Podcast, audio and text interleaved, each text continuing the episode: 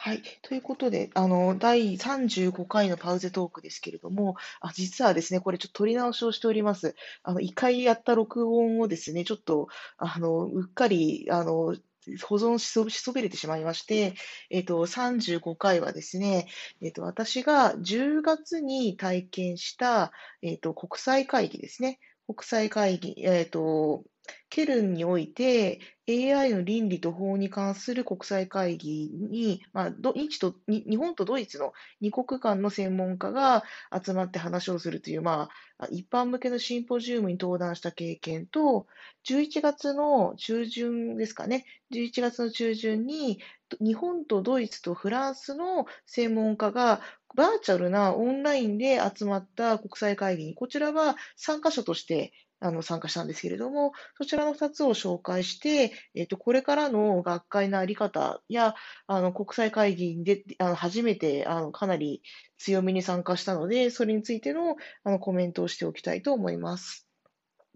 でですね、えっ、ー、と、まあ、国際会議、国際会議って言ってもいろんなタイプの国際会議がありまして、この2つはちょっと性質があのそれぞれ違います。えっ、ー、と、10月のケルンの方は、3月に本当は登壇するはずだったイベントでして、主催者がケルンにおける日本文化会館というところがやっていました。で、えっ、ー、と、私はどういう立場で出たかというと、その、日本側からの登壇者で、かつ、法学者は私一人というような感じで出ました。で、えっ、ー、と、金曜日の夜、ドイツ時間金曜日の夜に1日目をやっ、その中では日本からの他の参加者として、あの企業の方であるとか、あるいはあの倫理学の専門家の先生や、あるいは、えっ、と、そのロボット工学、その開発の方の先生が登壇されたということになります。大沢先生と久喜田先生ですね。で、大沢先生と久喜田先生は、さすがに日本時間のマ深夜になってしまったので、えっと、講演自体はビデオで、ビデオ講義というか、あの、もともと収録したものをやるということをやっていました。で、次の日の朝、午前中が、日本時間でも夕方から夜になりますので、そちらで、えっ、と、最後、あの、すべての登壇者が、あの、出てくるということでして、私の報告は、その日曜日、あの、土曜日か、土曜日の午前中と、その最後のそのあのセッションというところが私の登壇機会ということになりました。でですね、これ実はあの、かなり今回ラッキーだったことに、お話しいただいたときにちょうどその研究所読んでたドイツのデータデータ倫理委員会の報告書というのがありまして、そのデータ倫理委員会報告書の、えー、と執筆者の一人、まあ、執筆者というか、あの共同責任者の一人があのドイツ側の参加者だったんですね。ドイツ側の登壇者が倫理学のせかなり有名な先生でして、彼女があの、まあ、その2日目の最初の報告をして、でその後に私があの報告をして、そして登壇者全員で討議するというような、そんな感じの会議になっていました。で、この会議は、あの、ケルンで行われたんですけれども、まあ、当初はですね、完全オフラインの会議。だから、大沢先生や久喜田先生をドイツに招いて行うっていうのが予定だったんですけれども、まあ、それがコロナ危機でできなくなりまして、えっ、ー、と、じゃあ、ちょっと来ない形でやりましょうっていうことになってですね、で、それをしかも3月に縮小開催で計画し直したにもかかわらず、やっぱりそもそも、あの、イベント自体が中止ということ、あの、禁止されれてしまったので、それに巻き込まれてしまって、あの、あの10月に延期したと。でですね、今から振り返ってみると、実はその10月の延期というのはかなりギリギリで、ギリギリというのは、結局その、行った日の1週間後に、再度ドイツがソフトロックダウンに入ってしまいまして、その点のイベントが一切できなくなってしまいましたので、本当にあのタイミングでハイブリッドの開催ができたというのは、大変に良かったなと思っています。っていうのが、まあ、10月出た、あの、私が登壇した方のイベントですね。で、もう一つのイベントは、あの、えっ、と、これはですね、フランス大使館とか、あ日本要するに日本におけるフランス大使館、日本におけるドイツ学術振興会みたいなところがあの主催をしているあのイベントで、あの、実はこれ 2, 2回目の開催なんですけれども、1回目の開催の時には私は実は登壇者をやってるということで、まあ、参加者は参加者なんだけれども、前回の登壇者という立場で、あの、参加しました。で、こちらはですね、もうその本来であれば、お台場の未来館でやるつもりだったらしいんですけれども、もう仕方がないので、完全バーチャル開催をすると。で、しかもそのバーチャルが、あの、参加者全員アバターを作って、アバターで交流をするという、なんて言ったらいいんですかね、その VR 上の、あの、あの、学会をするという流れになってました。で、あの、その一部の公開セッションについては、YouTube で同時に流しますよっていうことで、もしその参加者登録をしていなくても一応 YouTube で見れますよっていう歌い文句だったんですけれども、それでも、ま、うまくいったところとうまくいかなかった点があったっていうのをこれからお話ししたいと思います。まあ、つまりですね、えっ、と、まあ、割と似たようなテーマに関連して、えっ、と、使用言語と、あと、その、開催方法がちょっと違うという会議に立て続けに出たんですね。ですので、今後のその学会のあり方というのは、まあ、このパあのパウゼトークでも以前にですね、えっ、と、この、刑事さんゲストの会かな？刑事さんゲストの会で、あの、学会のあり方について、第25回ですね、あの、オンライン学会について話をしてたんですけれども、まあ、あの時はまだ手づ手づかあの手ざわあと手探りというかですね、あの、オンライン学会ってどうやってやるんだろうねっていう感じだったんですが、まあ、実際にやってみて分かったこともありますので、ちょっとお話をしたいと思います。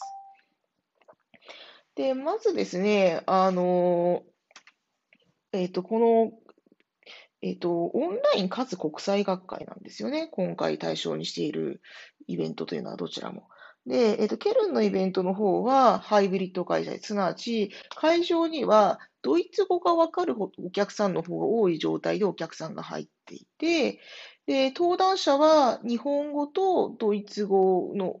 両方わかる人は私しかいなくて、で、日読の同時通訳のプロの方をお願いしていたということになります。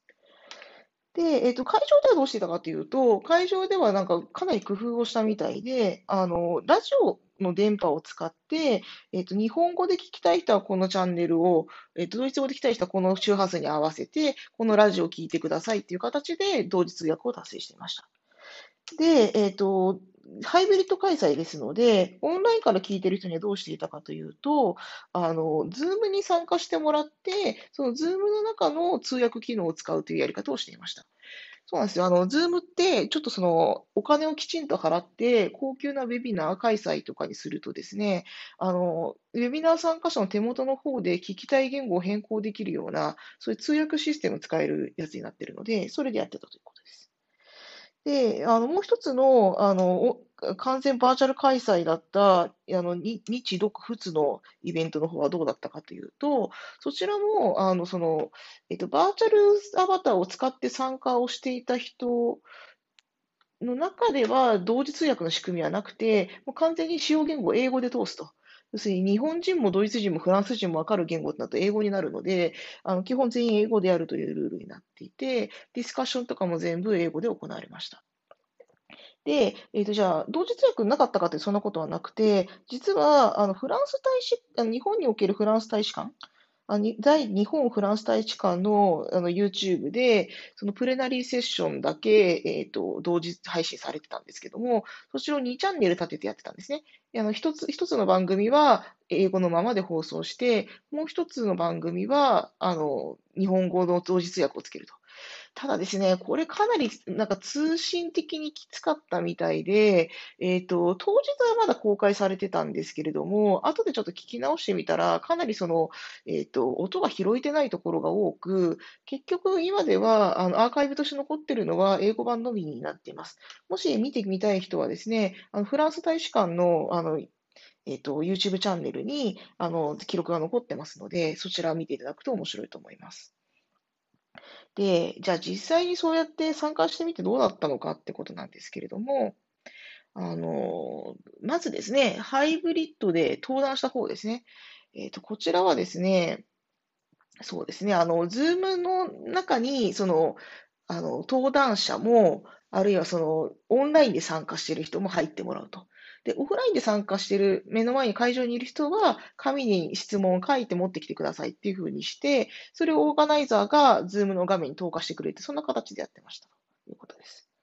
ただですね、あの、うっかりしてまして、どううっかりしたかというと、あの、その質問自体は同時通訳されないんですよ。まあ、当たり前っちゃ当たり前ですね。ですから、あの、なんか、あの、横田さん、ちょっとズームの画面で Q&A 来るから、それ見て、質問に対する答えを準備しておいてくださいってオーガナイズの人に言われたんですけれども、あの、ちょっと、あの、なんていうんですかね、あの、ドイツ語で書いてるものを自分では脳内で翻訳して、で、それを踏まえて、えっ、と、同時通訳、えっ、と、えっ、と、司会者が読み上げたのを同時通訳してもらったのを聞きながら、あ、自分のドイツ語の理解はそんなに間違ってなかったなということを確認してから答えをするっていう、なかなかちょっとその、二言語同時に考えるのがすごい大変だっていう思いがしました。あと、その、日本語の同時通訳を片耳に聞きながら、もう片方の耳をドイツ語のライブの音声を聞きながらやるっていう風にやったんで、なんかすごい髪の毛がむちゃくちゃ乱れちゃってですね、ヘッドセットが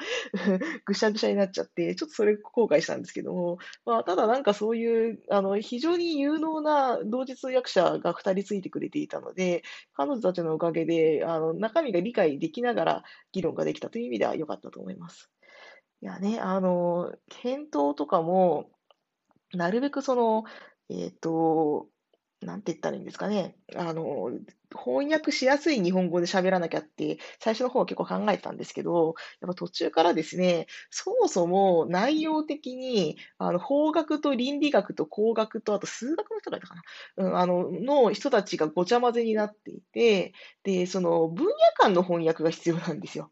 すなわち、あの、この言い方すると、その法学の知見があんまない人には聞き取りづらいなとか、分かりにくいなっていう内容を、一旦そのジェネラルな言葉に落とし込んで、それで説明するっていうことをするわけですが、でそれを、まあ、日本語でできたんでまだ良かったんですけれども、それをですね、あの、この人の質問の意図はどこにあるんだろうっていうのを、ドイツ語と日本語で両方考えながら、日本語で説明しておくっていうのは結構大変で、さすがに自分がどう翻訳されたかまではちょっとチェックできなかったんですけれども、あの、さそれはもう通訳の方を信用してお任せするしかなかったという感じなんですが、あの、かなりですね、やっぱりその、倫理観というか、ロボットに対する距離感っていうのが、結構西欧と日本では違うんだってよく言われるんですが、それが非常によく感じられる質問が多くてですね、あの、まあ、質疑応答頑張って返したんですけれども、うまくいってたかどうかはですね、えっと、当日聞いてくださった皆さんにご判断にお任せしたいと思うんですですけども、えっと、こちらについても今、あの、ちょっとウェブサイトの改修とかも入っていて、字幕をつけてから公開するということになっているので、もし公開されたらこちらの、あの、パウゼトークやツイッターの方でもご紹介したいと思います。で、えっと、もう一つのアバターの方ですね、こっち、やっぱかなり挑戦的な試みであると、チャレンジングな試みであるっていうのは思いました。あの、会議自体は、まあ、英語の会議ですので、あの、まあ、ネイティブがいないわけですよ、ある意味で。いい意味でも悪い意味でもネイティブがいないので、実は、あの、ヨーロッパで、あの、ドイツ人、フランス人と英語で議論するっていうのは、あの、ないわけではないんですよね。ないわけではないんで、かつ、まあ、その、日本人でもやっぱり英語すごい上手い人とか聞き取りやすい人と、まあ、あの結構頑張あのきついなって人ともいましたし、フランス人でもまあ両方いたと。ドイツ人の人はやっぱりどっちも上手かったんですけど、これはひょっとしたら私があのドイツ語を聞き慣れてるから、ドイツ人が話す英語を聞き取りやすくなってる可能性がかなりあって、でそう、まあ、だからドイツ人の報告は割と聞き取れた感じでしたね。はい。で、その上で質疑応答なんですけれども、やっぱバーチャルなので、あの、チャットでなるんですよね。チャットであの書き込んでいくわけですが、あの書き込みのタイミングを見るのが結構大変でしたね。あの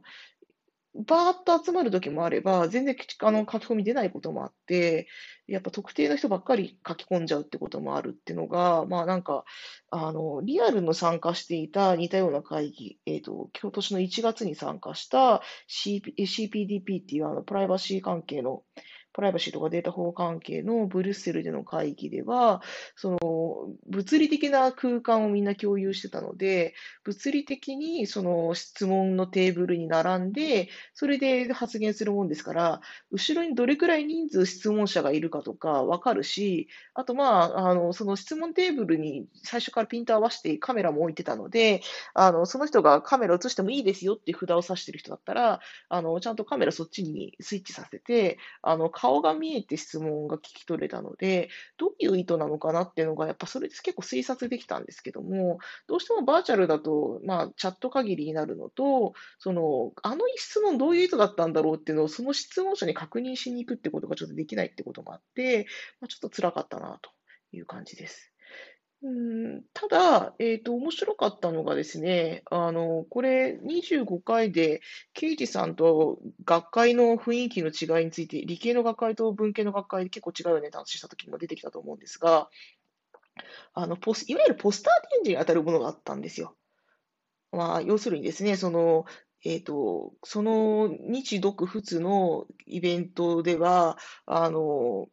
ファンドが立ち上がっていて、その、3国での連携に関する研究プロジェクトとか、そういう企業に、まあ、お金を出して、補助金出して、あの、やってもらうみたいなのがあったので、それの、まあ、成果報告会というか、中間報告会というのを兼ねたんですね。で、そのセッションをプレナリーセッションでやった上で、で、続きが聞きたい人がいたら、展示場エリアに、あの、アバターを移動させて、その展示場エリアで続きの話が聞きますよ、なんてやったんですね。で、初日だったんで、まあ、行ってみたんですけども、いや、そこでは本当にその、あの、その会社とか、その研究グループのスライドを見ながら、実際に中の人と話をすると。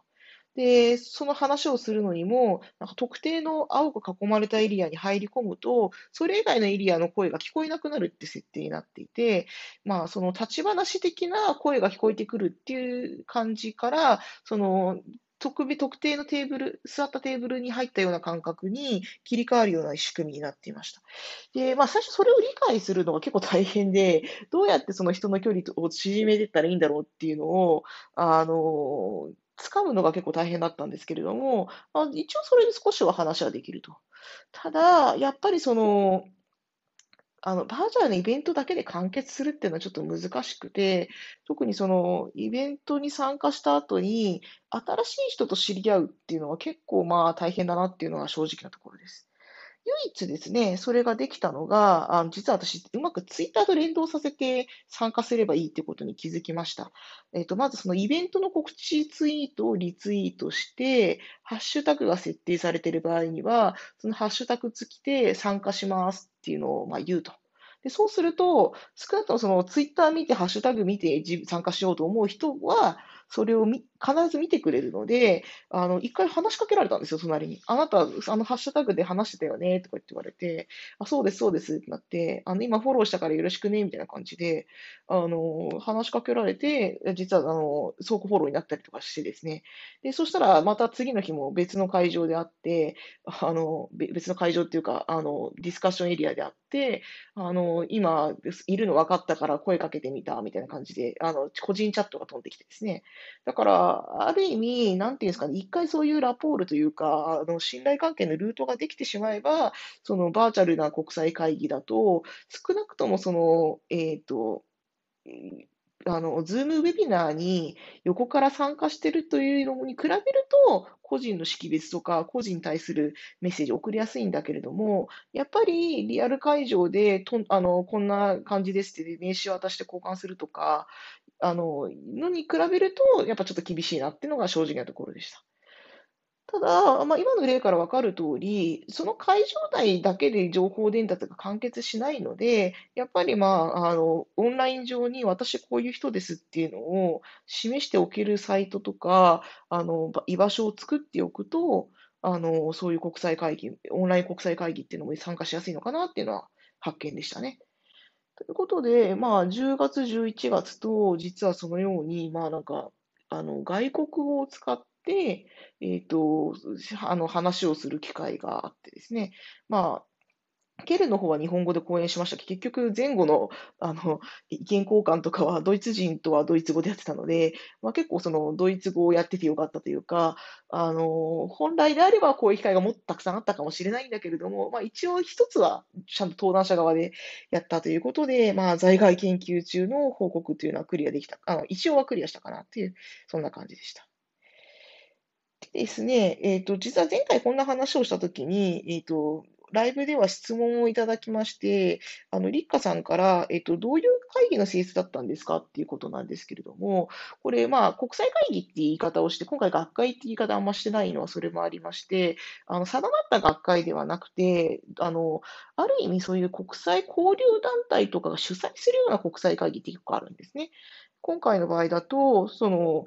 ケルンで、ケルンにおいて日本のカルチャーをドイツ人に向けて発信するための文化施設が企画したものと、その、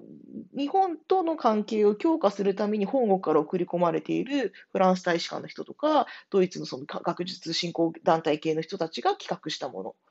もちろん日本側からもあの AI に関する研究イニシアチブとかが参加してる、まあ、それで3国でやってるってタイプの国際会議なので、そういうタイプの国際会議っていうのもあるわけですね。たまたま今回どちらもテーマが AI 関係でしたけれども、あのそうでなくたってあるわけです。で、実は、あの、私、この後に、2年後ですか、2年後にちょっとある国際会議に向けた文章を書い一部執筆してくださいっていうご依頼があって、で希望すればあの国際会議自体にご参加いただけますっていう内容なので、まあ、その時までにこのコロナ危機がもうちょっと収まってくれればいいと思うんですけれども、まあね、2022年のことなので、でまあ、そういうふうな形で、なんかいわゆる学会とは違う形の国際会議っていうのは結構あるんですよね。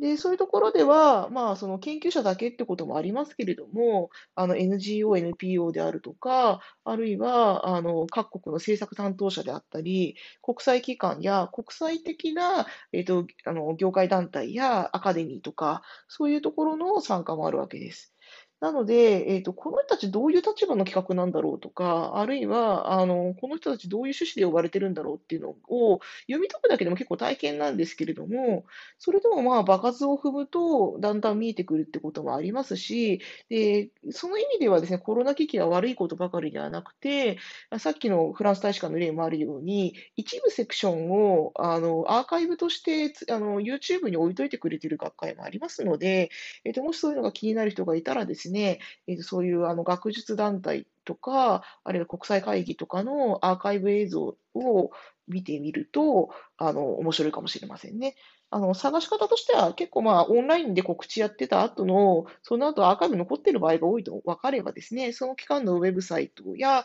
その期間のあの YouTube チャンネルを見ると、過去の動画のところに結構ありますので、そういう形で、えっと、どんなあの人たちがどんな雰囲気で話してるんだろうかっていうのが分かりますので、ぜひ、えっと、皆さんも、あの、気になるようだったら見てみてください。でちなみにですね、えっと、私がそのリアルで参加した、1月に参加した、えっと、CPDP については、2021年は残念ながら完全オンライン開催になって、あの、3日間で行われるということなので、えっと、もともとかなりハイブリッドにやってたその会議が、どのような形でオンライン会議をするのかっていうのは、それそれでちょっと興味深いですし、来月楽しみにしているところでもあります。というわけで、このカウズトーク第35回ですかね、35回は、えっと、国際学会についてちょっと取り直しも含めてお話をしました。えっと、しばらく、あの、ここの後ちょっと休みを入れまして、あの、36回は、えっと、2020年のやってきたことについての振り返り会にしたいと思います。ではまた。